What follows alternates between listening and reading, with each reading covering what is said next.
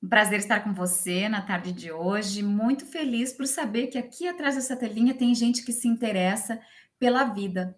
Alguém que se interessa em minimizar a dor e sofrimento alheio e também cuidar de si mesmo, né? Jesus já dizia, ama teu próximo como a ti mesmo, e como é importante quando as pessoas se mobilizam para fazer é, o que diz esse mandamento. O meu nome é Carolina Silva, como você já tem aí, eu sou psicóloga, sou professora universitária e sou palestrante também. É, trabalhei muitos anos com adolescentes, agora estou com público mais adulto na faculdade, mas tenho presenciado muito é, da dor e do sofrimento que tem acometido é, as pessoas nos últimos tempos. A dor e o sofrimento faz parte da história da humanidade, mas a gente vê isso se intensificando e as estatísticas trazendo resultados disso.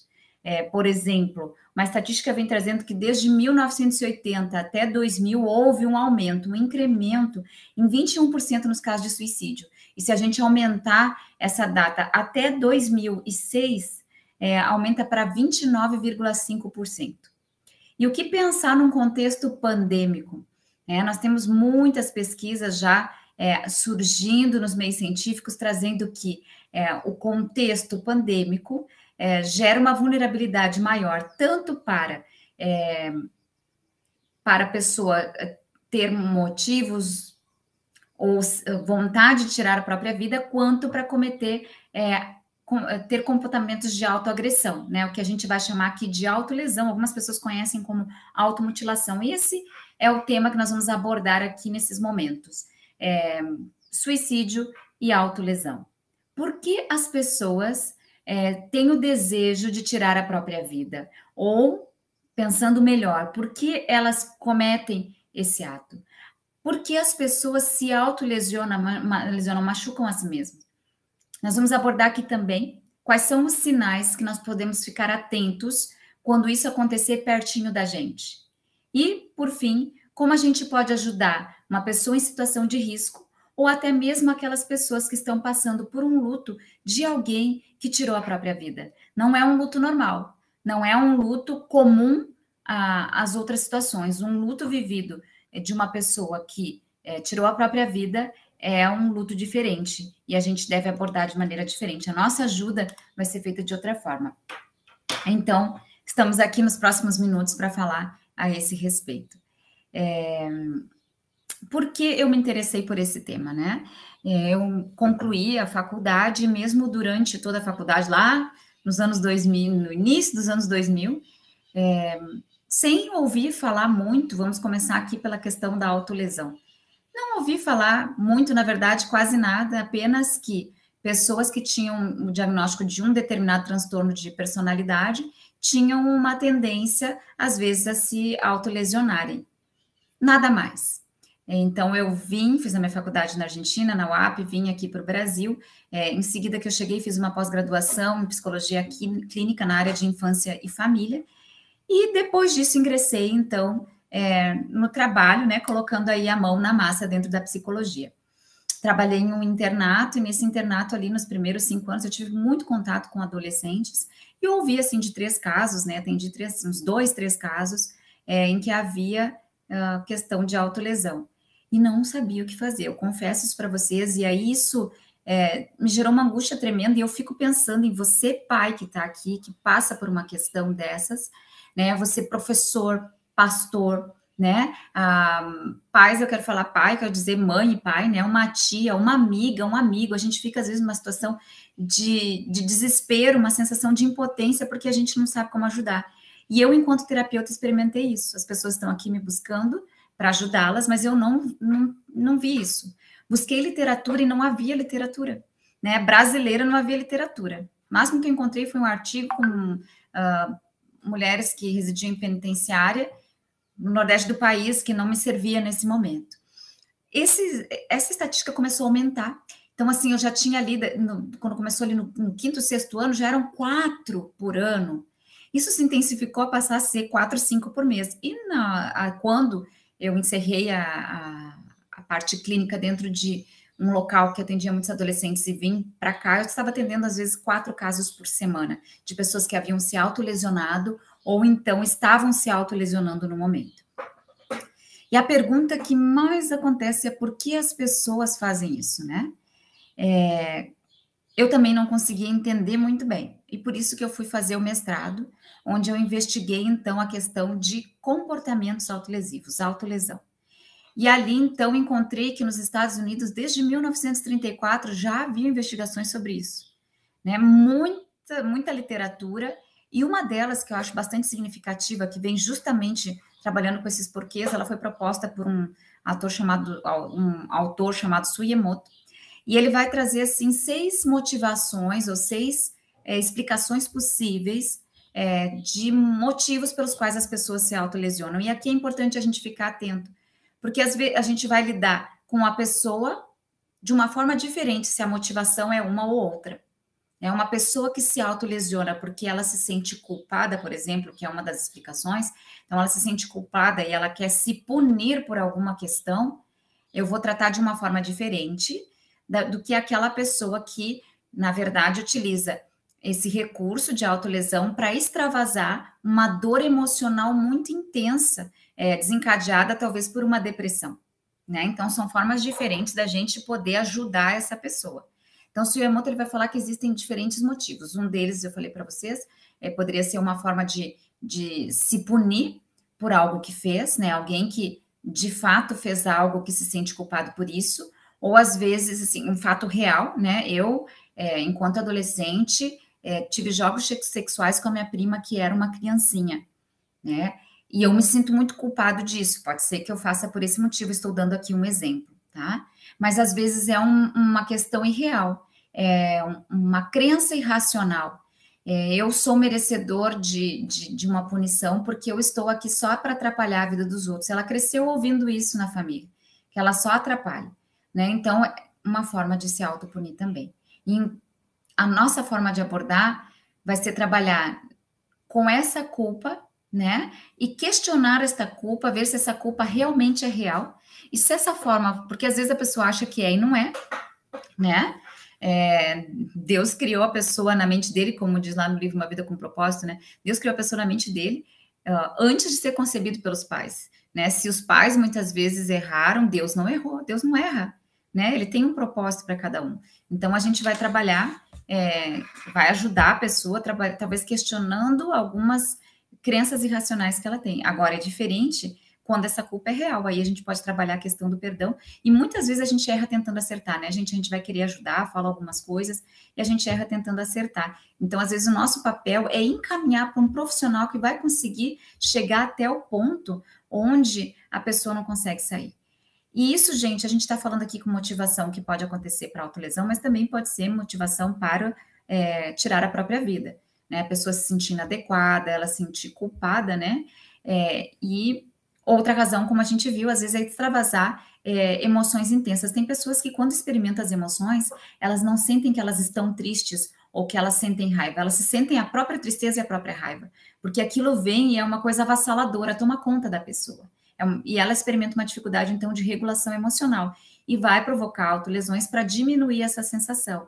E a curto prazo, isso às vezes ajuda, porém, a longo prazo, vai gerando até um vício, né? É, existem pesquisas mostrando que a autolesão vicia, né? E quimicamente falando, né? Um grupo de mulheres que participa de um grupo de, de ajuda na Holanda é, foi investigado e encontraram que havia reações de é, tensão muito altas, seguido pelo comportamento autolesivo, vinha um alívio, mas 24 horas depois já vinha de novo o desejo de se autolesionar.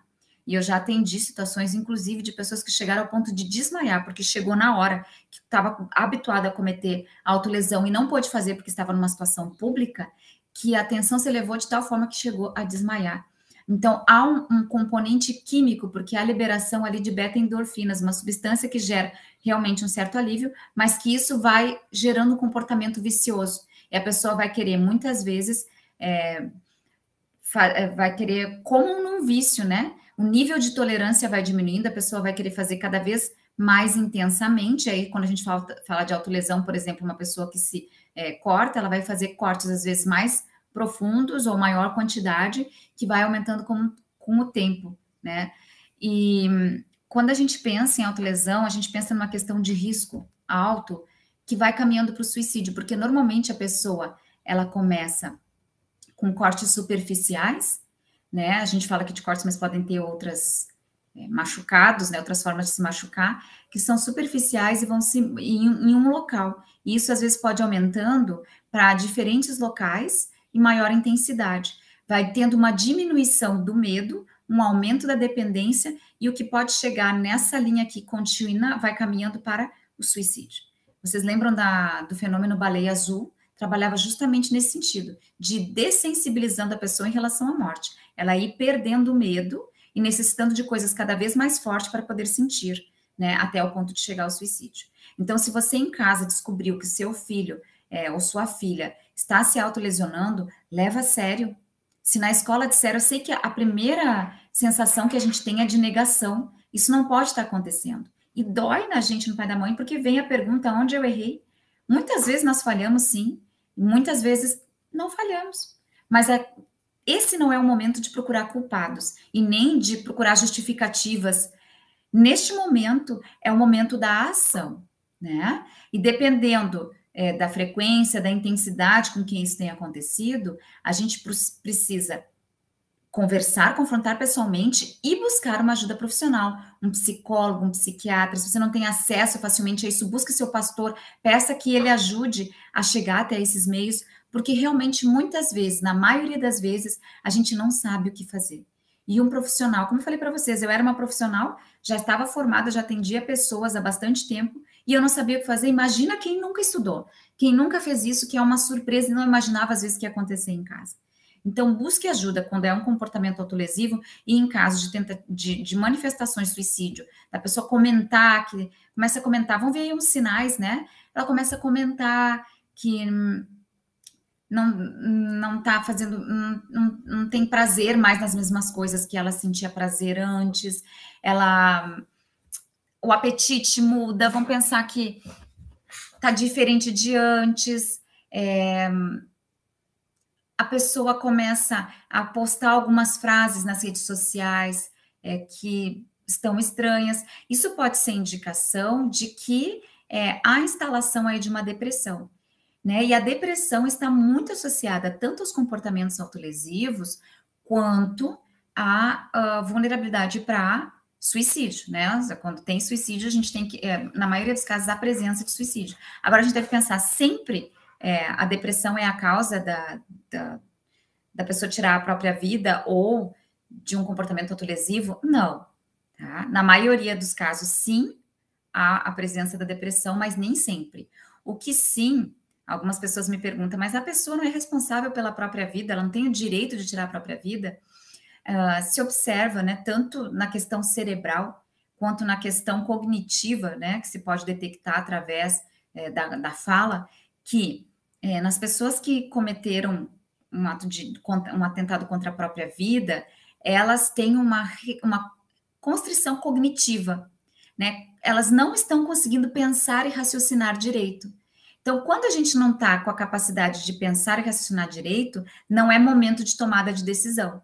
Quando chega um paciente para mim que diz assim, é, que está muito triste, está deprimido, pensa em largar o emprego, o que, que eu digo? Agora não é o momento né? Pensa numa separação conjugal ou pensa em montar um negócio, agora não é o momento. Quando tá com muita raiva, se você está em casa, tem um momento de muita raiva, não é hora de tomar decisão alguma.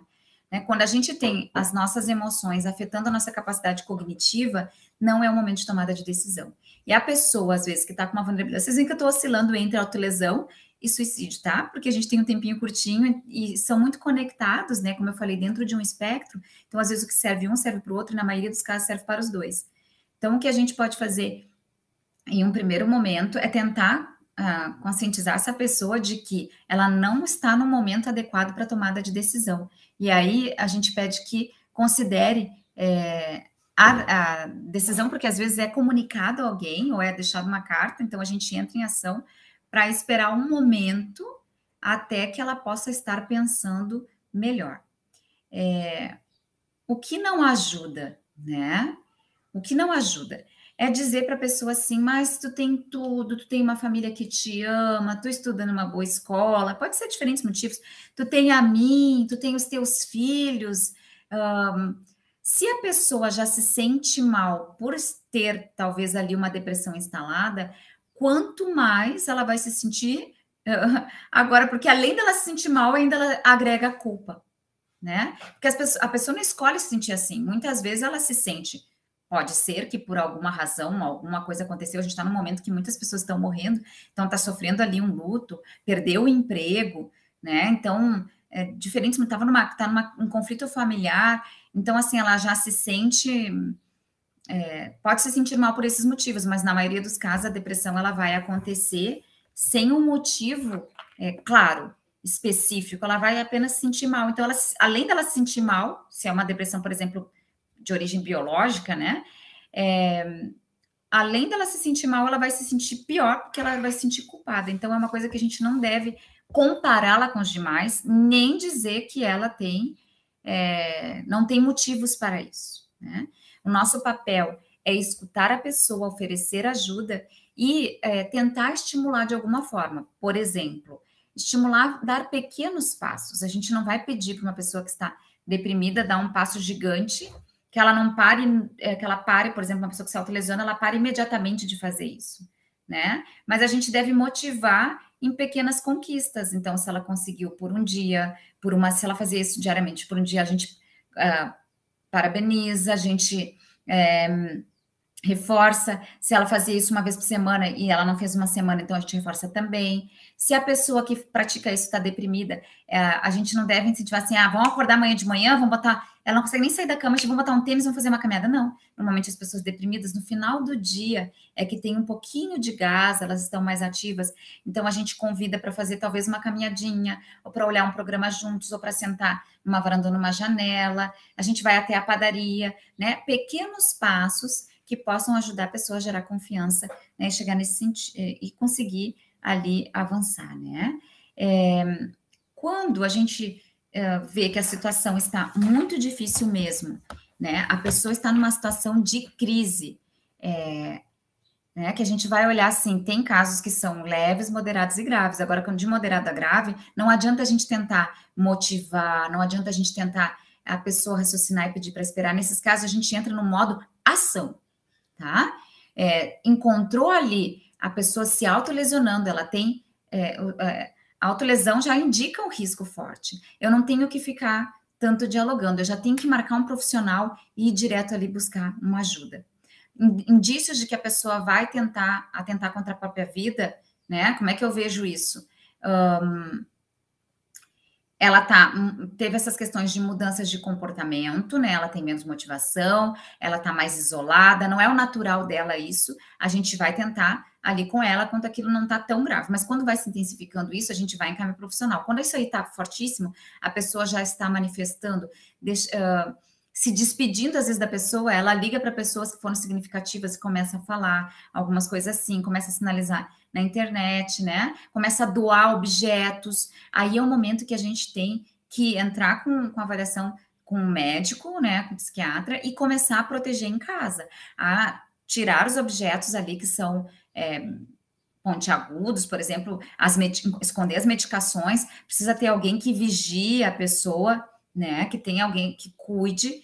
E claro, quando isso é recorrente, é, pode gerar um cansaço na família, isso é real, né? E a gente não deve dizer que está errado, a pessoa se sente culpada às vezes por sentir raiva porque ela não pode descansar porque está cuidando do outro, e aí essa raiva faz com que se sinta culpada porque, na final de contas, é alguém que está doente que precisa da nossa ajuda, né? É, mas é normal e a gente precisa acolher. Se você conhece alguém que cuida de alguém que tem uh, algo compulsivo em relação ao suicídio, que tenta e tenta e tenta, acolha o sentimento dessa pessoa. Ela não é uma pessoa ruim por se sentir algumas vezes cansada, né? Mas ela pode ser sim acolhida e abraçada é, por, por saber que às vezes isso realmente é difícil, mas ela aposta e está ali para ajudar o outro, né? Então ela merece o nosso suporte. Ela não merece nunca ser julgada, mas merece sim o nosso suporte, o nosso apoio. Tá? E se acontecer da pessoa é, chegar e conseguir tirar a própria vida? Como é que a gente pode ajudar os, os, familiares, os amigos, as pessoas próximas, né? Existe uma expressão até em inglês que chama survivors, né? São sobreviventes do suicídio, porque uma pessoa que tira a própria vida, ela gera um impacto profundo entre 5 a 10 pessoas, né? E não profundamente em muitas outras, né? Quando a gente escuta falar que alguém tirou a própria vida, já nos dá um, um, certo impacto, não é verdade? Se é um vizinho, ontem eu atendi uma pessoa me contando isso, a vizinha que brincava, é, brincavam juntos, tirou a própria vida. Isso gerou, uh, mexeu com a estrutura dele, né? Não era alguém que brincava todos os dias, mas mexeu com a estrutura. Agora, aquele que está ali, um pai, uma mãe, um esposo, os filhos, há um impacto muito grande, digno de ser levado em conta. As pessoas que sobreviveram a, a um suicídio, elas têm uh, as emoções muito afetadas, né? Porque pode vir aí uma culpa, né? Se sentir culpado, onde eu errei, é, o que, que eu não observei, o que, que eu poderia ter feito, né? É, essa, essa culpa muitas vezes é irracional, né? É, algo importante a se ter em conta é que assim a gente tem um limite na nossa capacidade de ajuda. Eu mesmo, enquanto psicóloga e os profissionais da área da saúde também, a gente pode ajudar até um certo ponto, quando a gente consegue trabalhar em parceria com a pessoa, mesmo que seja um, um pouquinho de, de fôlego de vida que ela ainda tenha ali é, próprio, né, para a gente consegue se ligar e fazer um trabalho na maioria dos casos, mas tem casos em que a gente não vai conseguir chegar até ali, né? É, a, e, e, muito se faz, às vezes, por pessoas que, que não alcança, que não vai ser suficiente, porque é uma decisão final da própria pessoa, né? Uma decisão a gente chama assim, é uma decisão, às vezes, mas umas vezes uma decisão quando a pessoa não está com a capacidade de decidir bem. E isso precisa ser trabalhado até é, em caso que a pessoa diz assim, mas ele não me considerou, aí vem a raiva, né? Ele não pensou em mim, por que fez isso comigo? E não é necessariamente que a pessoa fez isso, que ela rejeitou alguém ou que ela é, desprezou alguém com seu gesto. Em realidade, muitas vezes ela estava com uma capacidade de decisão restritiva e uma dor muito grande, né? Uma dor da alma. Tem até um nome para essa dor chamada psych ache, um dos principais estudiosos dessa área vai trazer essa dor como aquela dor profunda em que a pessoa sente uma vontade de cessar a consciência para ela não sentir mais. Ela experimenta, às vezes, uma sensação de que aquela dor é infinita e profunda, não tem como tirar e nem como aliviar. Mas quantas experiências nós temos né, de pessoas que conseguem é, sair dessa restrição cognitiva, recobrar a esperança e o desejo de viver, né, e sair uh, para viver uma nova história né, um capítulo novo da sua história, inclusive ajudar a pessoas que passaram por isso, né, e conseguiram sair dessa. Tanto os que se autolesionavam, como os que passaram por uma questão é, de, de atentar contra a própria vida. Mas a pergunta, então, que nós é, devemos fazer é: que forma, vamos resumir aqui, como eu posso ajudar, né? Eu posso estender o meu ouvido sem julgamento, eu posso ajudar a encaminhar para um profissional da área, né? Eu posso acolher aquela dor do outro e entender não significa aceitar no sentido de que eu posso entender pelo que ele passa e é muito importante a compreensão, mas não aceitar que a pessoa fique assim, sem forçar a barra dizendo que ele tem que melhorar, mas provendo formas que, com que consiga fazer isso, tá? Existem instituições que podem ajudar pessoas que, que lidam com quem tem é, transtornos emocionais até depois o pessoal vai disponibilizar para vocês. Tem a Associação Brasileira de Familiares, Amigos e Portadores de Transtornos Afetivos, né, que são grupos que nos ajudam, nos orientam a administrar essas, essas questões. Para as pessoas que passaram por situação de suicídio, apoio a perdas irreparáveis é um, um, outro grupo que ajuda a lidar com isso. Nós temos o CVV também. São instituições que se propõem a nos instrumentalizar para administrar a dor que nós temos em função dessa dor que o outro tem e que às vezes ele não sabe administrar, né? É, mas eu queria terminar, gente, dizendo assim: eu, eu direcionei hoje a minha fala para aqueles que estão em torno das pessoas que passam por isso, e não especificamente quem passa por isso, quem sabe em outro momento trabalhamos, porque isso agora, no setembro amarelo, é muito trabalhado.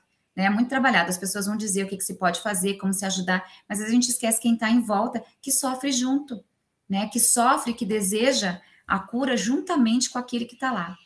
E eu queria, então, é, dedicar esse minutinho final para aquele que passa por essa situação de autolesão, que pensa muitas vezes que aquela dor ou aquela. Porque a dor nem sempre é tristeza, gente. Às vezes a pessoa vai fazer isso porque ela tem uma agitação interna muito grande, um pensamento acelerado, que aquilo não passa nunca, é uma ansiedade ali presente, uma agitação, né? Que às vezes dá o, o curto-circuito mental.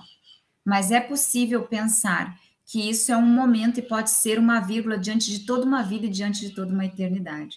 É possível lidar assim com essa dor. Há estudos realizados nesse sentido. Quando a pessoa está, como eu falei também na situação de suicídio que ela, suicídio, que ela está muito ativada, ela está numa situação de crise, não pergunte assim, ai, ah, vamos tentar conversar sobre isso. Não adianta conversar, tem que tirar as coisas, os objetos, tem que ativar alguém para cuidar e tem que dar medicação. As pessoas, às vezes, que estão num estado de agitação, elas não dormem quase. E a gente sabe que a falta de sono deixa a pessoa muito vulnerável para tentar contra a própria vida. O nível de estresse eleva muitíssimo e ela pode também produzir autolesão. Então, precisa às vezes entrar com uma medicação para que a pessoa se estabilize, que ela durma, que ela consiga amenizar as emoções para depois chegar à causa disso para trabalhar, ok? Eu quero agora finalizar com esse último minutinho, é, dedicar às pessoas, não aos familiares, mas assim, as pessoas que têm essa dor interna, psyche aquela dor da alma, sabe? Que parece que não tem fim, que quando a gente pensa assim num dia, ai, agora eu acho que tá melhorando, ela volta no outro dia, parece um fantasma. Mas esse fantasma ele pode ir embora. Busca ajuda. Quero relatar aqui a história de uma pessoa. Aos seis anos, ela queria ser bailarina. Aos oito, ela queria ser veterinária.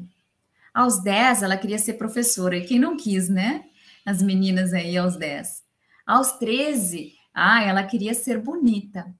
Mas aos 16, ela queria estar morta. Mas aos 18, ela entra na faculdade. Aos 20, ela conquista a carteira de motorista. Aos 22, ela pega seu diploma e aos 24, ela encontra seu par. Aos 26, ela diz sim, eu aceito. Aos 28, ela segura o seu bebê. E aos 30, ela enxuga suas lágrimas e diz: Eu consegui. Aqui é um relato de alguém. Talvez você não tenha seus 30, seus 26, você tem os seus 40, tem os seus 50. Mas é importante pensar que a saída vale a pena continuar tentando. Que Deus te abençoe e que a gente possa juntos nos encontrar um dia em um lugar que a gente vai poder lembrar esse momento de dor vivenciado e dizer assim: aquilo foi só uma vírgula. Valeu a pena seguir tentando. Um abraço e um bom restante de dia para você.